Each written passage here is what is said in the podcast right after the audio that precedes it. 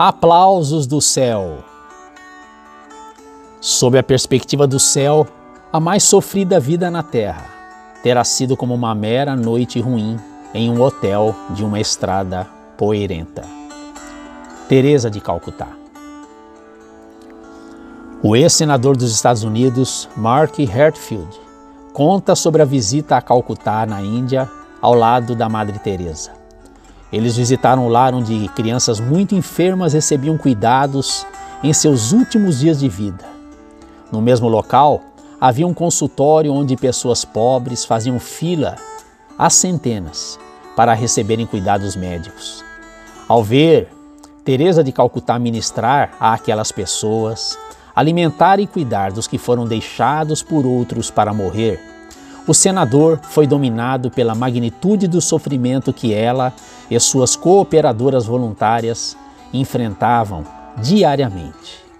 Ele então perguntou a ela: Como você pode suportar o peso sem ser esmagado debaixo dele? Teresa respondeu: Meu caro senador, não fui chamada para ser bem-sucedida. Fui chamada para ser fiel. Alguns de nós fomos chamados para servir debaixo dos holofotes, enquanto outros são chamados para servir nas sombras.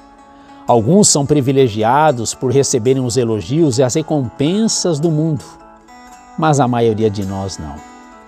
Devemos deixar isso nos desanimar nem por um instante.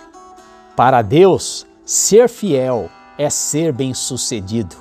Um dia, quando comparecer diante de Deus, ouvirá as seguintes palavras, conforme lemos no Evangelho de Mateus, capítulo 25, verso 21.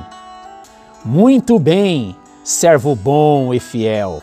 Você foi fiel no pouco, eu o porei sobre o muito. Venha e participe da alegria do seu Senhor.